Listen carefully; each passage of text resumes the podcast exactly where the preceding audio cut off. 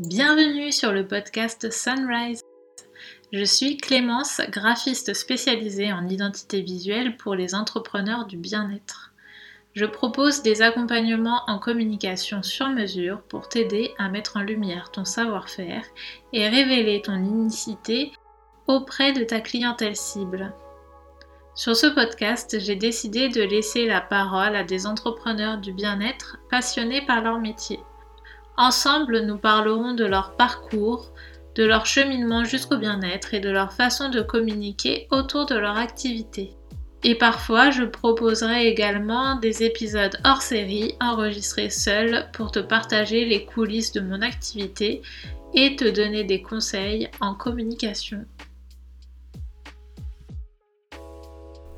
Dans ce nouvel épisode hors série, je souhaite t'expliquer quels sont les bénéfices d'allier stratégie et identité visuelle et comment ça peut t'aider à avancer dans ton activité. Et oui, je suis convaincue que le design graphique, lorsqu'il est couplé à la stratégie, peut t'aider à attirer plus de clients et ainsi générer plus de ventes. Mais je ne vais pas te mentir en te disant que ça va te rapporter un certain pourcentage de plus sur ton chiffre d'affaires parce que ça, pour moi, ce sont des fausses promesses qui dépendent de beaucoup de facteurs. Mais je peux t'assurer qu'une bonne identité visuelle combinée à une stratégie de communication réfléchie peut participer à faire décoller ton activité et je vais t'expliquer comment en te partageant quelques étapes clés de la stratégie de communication. Avant d'entrer dans le vif du sujet, je t'invite à écouter le podcast jusqu'à la fin car je te réserve un petit cadeau pour t'aider sur ta stratégie de communication et je t'en dis plus sur la saison 2 du podcast. Bonne écoute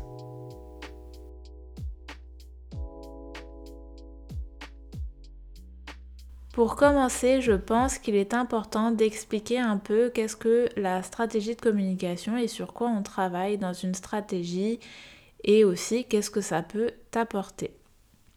Donc, en cherchant simplement sur Google la définition de stratégie de communication, je suis tombée sur un site qui s'appelle Mediapost et sur un article qui dit, je cite, dans toute démarche de communication, l'élaboration d'une stratégie est primordiale pour construire des campagnes de promotion percutantes et efficaces.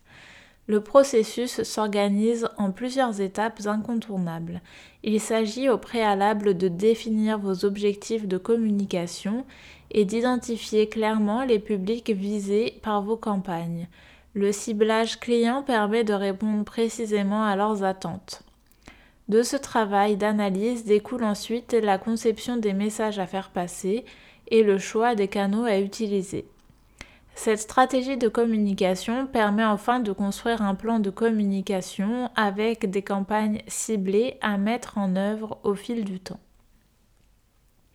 Ce qu'on peut retenir de cet extrait, c'est qu'une stratégie de communication va permettre de se positionner en tant qu'expert sur son marché, d'analyser la concurrence pour s'en différencier, de déterminer sa clientèle cible et de l'analyser pour la comprendre en profondeur et ainsi répondre à ses problématiques, et de déterminer ses valeurs, la personnalité de son entreprise pour ainsi développer sa vision.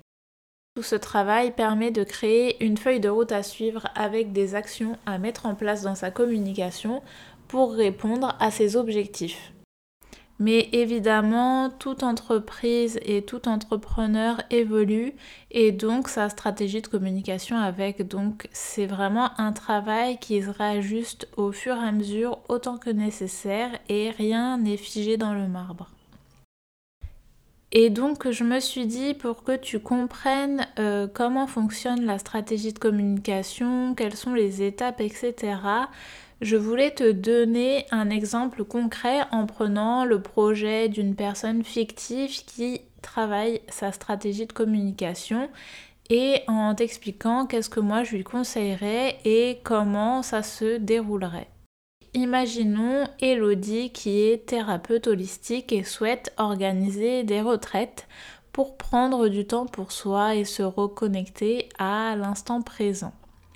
Ce genre de service est plutôt précis et en général le coût d'une retraite peut être assez onéreux donc Elodie ne peut pas cibler n'importe qui car par exemple si elle souhaitait cibler euh, par exemple des personnes qui sont toujours en études, il y a peu de chances qu'elles aient le budget pour s'offrir ce type de week-end. Donc à moins que ce soit euh, spécialement des retraites pour les étudiants euh, à moindre coût, blablabla. Mais là, j'imagine plutôt une personne qui souhaite créer des retraites pour un ciblage précis qui serait par exemple des femmes à partir de 30 ans, hypersensibles, curieuses, qui aiment prendre soin d'elles et qui apprécient la nature. La problématique de cette cible, ça pourrait être que ce sont des citadines avec une vie très active qui vivent en région parisienne et qui ont peu d'occasion de se reconnecter à la nature. Et malgré le fait qu'elles apprécient prendre soin d'elles, euh, leur vie active les accapare et une retraite pourrait être l'occasion idéale de se déconnecter. Le problème également, c'est qu'elles ont peu de temps pour elles et qu'elles remplissent leur agenda assez facilement et rapidement. Donc, pour les convaincre d'une retraite, il faut qu'Elodie puisse s'arranger pour qu'elle leur fasse confiance et qu'elle donne un aperçu des bénéfices de cette retraite et euh, pourquoi c'est important de savoir ralentir. Si le but d'Elodie, c'est à terme de faire seulement des retraites tout au long de l'année, peut-être qu'au départ, je pourrais lui conseiller tout de même qu'elle crée d'abord des ateliers à petit budget en présentiel ou en visio pour donner un aperçu du type d'animation qu'il peut y avoir durant ces retraites. Elle pourrait également créer des mini-ateliers de 20-30 euh, minutes gratuits sur une thématique ou problématique que rencontre sa cible. Par exemple, un atelier pour prendre soin de soi au quotidien où elle donne des conseils et des astuces pour intégrer quelques euh, habitudes bien-être. Et tout ça, ça pourrait participer à la faire connaître avec un tout petit produit qui serait pas très cher d'abord pour ensuite vendre sa retraite qui est beaucoup plus chère. Donc je vais pas non plus rentrer trop dans les détails parce que le but c'est pas de faire une étude de cas fictive, mais au moins ça te donne un petit aperçu du projet d'Elodie. Donc une fois qu'elle va s'être positionnée et qu'on a réfléchi en profondeur à sa cible, là je t'ai donné quelques éléments clés, mais en vrai on creuse beaucoup plus en profondeur, on va pouvoir analyser la concurrence et ainsi voir comment se démarquer en réfléchissant à des choses que ses concurrents n'ont peut-être pas encore fait. Donc si l'objectif d'Elodie c'est d'organiser des retraites, mais que sur le marché il y a déjà des dizaines, des vingtaines, voire des centaines de retraites déjà existantes qui sont proposées, elle peut déjà se démarquer en proposant des retraites avec une promesse encore plus précise. Par exemple, des retraites à moins de deux heures de Paris, vu que sa cible sont des femmes actives citadines habitant en région parisienne. En termes de communication, elle pourrait par exemple euh, créer un podcast avec de très courts épisodes entre 5 et 15 minutes car ces femmes ont peu de temps dans la journée et euh, dans ces épisodes, elle pourrait proposer des exercices ou des astuces pour prendre soin de soi au quotidien. Donc des épisodes qui peuvent être écoutés en voiture, sur le trajet du matin pour euh, aller au travail ou quand on rentre chez soi. Euh, quand on fait la cuisine, voilà, mais des, des moments quand on a 5-15 euh, minutes pour soi, on a tous 5-15 minutes pour soi dans la journée. Donc elle pourrait également créer un rendez-vous tous les dimanches, une fois par mois, en live sur Instagram pour proposer une séance de yoga du visage ou un exercice de sophro ou voilà, peu importe selon ses compétences. Elle pourrait également organiser des partenariats avec euh, d'autres personnes, d'autres thérapeutes, d'autres personnes qui travaillent dans le bien-être et qui ont la même cible pour faire un échange de visibilité et pourquoi pas pour s'associer euh, pour certaines retraites, etc. et pour pouvoir euh, toucher plus de personnes. Bref, en soi, il y a plein d'actions possibles qui peuvent être mises en place euh, pour donner un aperçu de son expertise et en même temps apporter de la valeur à sa cible pour leur donner envie de s'offrir une retraite.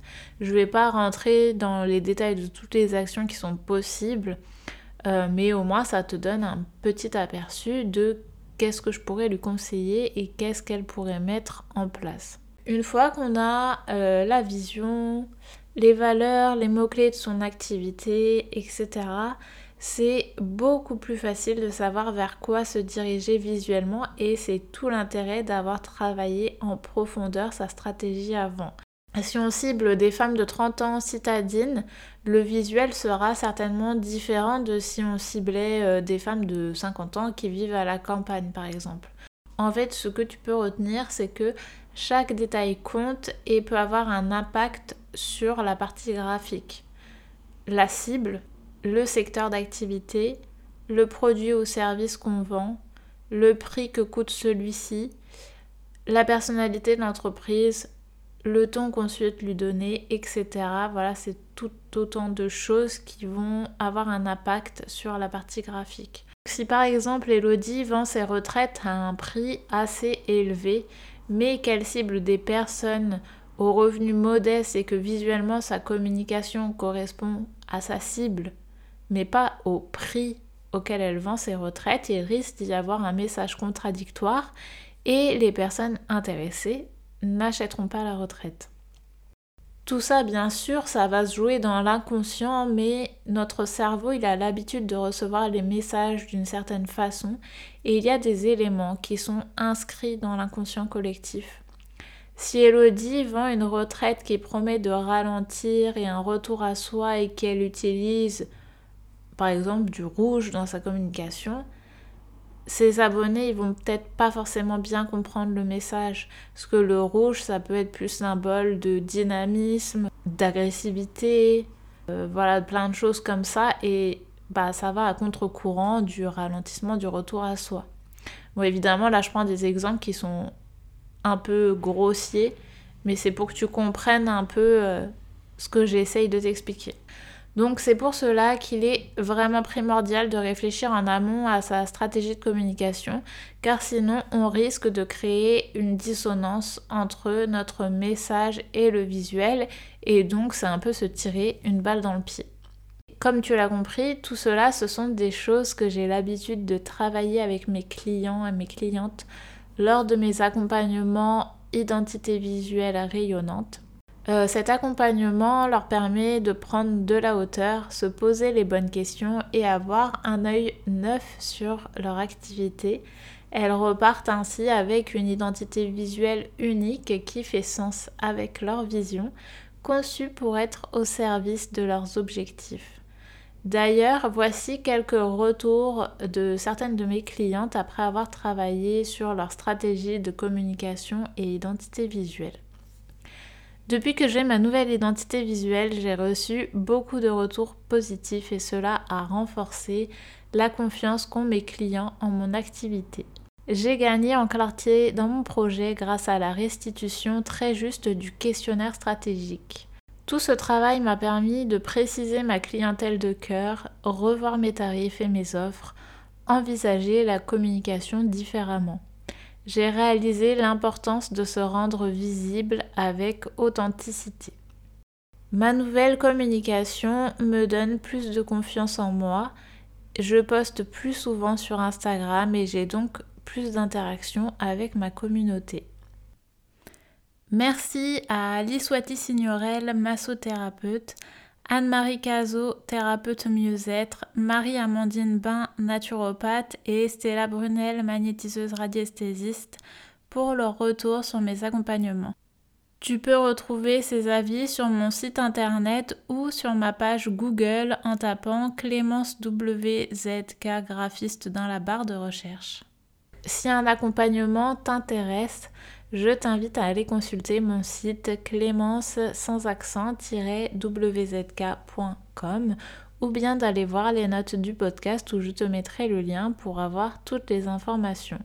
Il me reste d'ailleurs quelques places avant euh, la fin de cette année, donc si c'est quelque chose que tu as envie de retravailler et que tu sens que tu as besoin d'accompagnement, je suis là pour ça. Pour conclure, ce que tu peux retenir de cet épisode, c'est que l'identité visuelle alliée à la stratégie de communication, c'est donc la promesse d'avoir une vision claire et alignée avec tes aspirations professionnelles, de t'autoriser à rêver et réaliser les objectifs qui te tiennent réellement à cœur, d'avoir une confiance renforcée en toi et ton entreprise, d'attirer les personnes qui ont besoin de tes services et peuvent se les offrir, et ainsi augmenter tes chances de vendre tes services ou produits.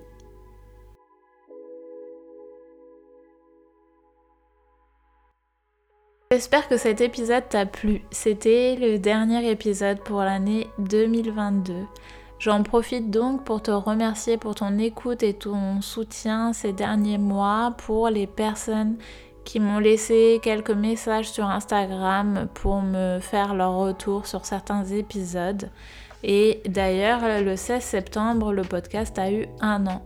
Et ça a été une super expérience de réaliser cette saison 1 et je remercie d'ailleurs toutes les personnes qui m'ont accepté de venir partager leur expérience à mon micro.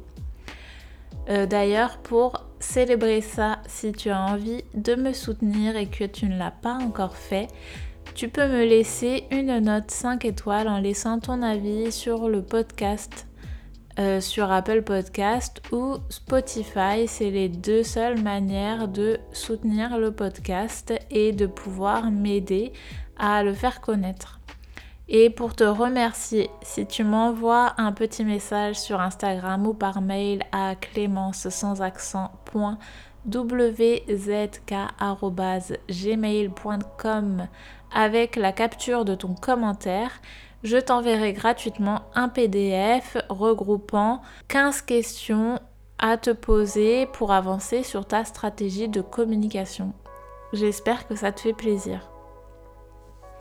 Évidemment, le podcast va revenir en 2023 pour une saison 2 et j'ai décidé d'alterner entre des épisodes solo pour continuer de te partager mon expertise et les coulisses de mon activité et des épisodes en duo avec des invités qui partageront leur retour d'expérience.